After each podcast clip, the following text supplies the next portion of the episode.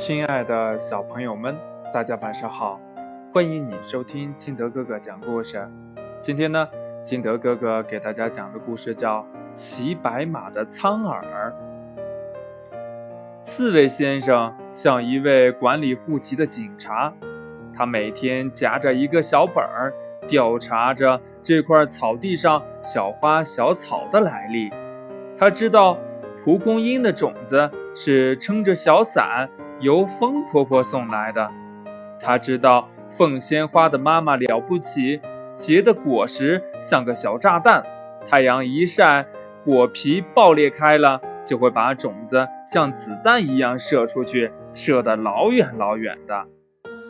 至于那棵小樱桃树，就更有趣了，那是一只贪嘴的小鸟，吞下了樱桃。把樱桃核和鸟粪一起拉了出来，掉在了草地上，樱桃树苗就这样长出来了。近来呢，他发现草地上悄没声儿的长出了两颗苍耳，在苍耳的绿枝上还结出了好多苍耳籽。刺猬先生感到很奇怪，小苍耳。你们的模样挺像我的，你们是怎么来到这儿的呀？小苍耳们看到刺猬先生也都乐了，他们呀长得是挺像的。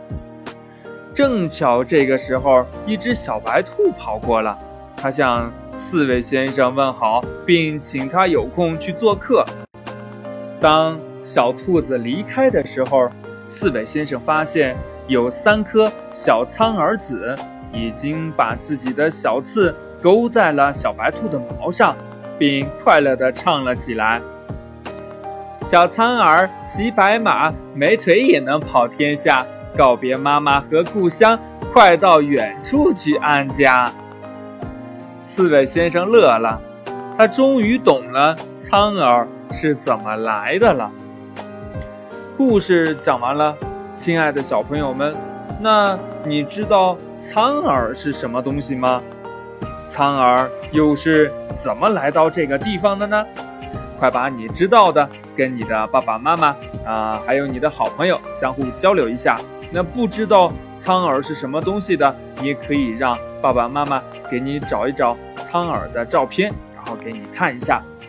喜欢听金德哥哥讲故事的，欢迎你下载喜马拉雅，关注金德哥哥。今天的节目就到这里，亲爱的小朋友们，我们明天见喽，拜拜。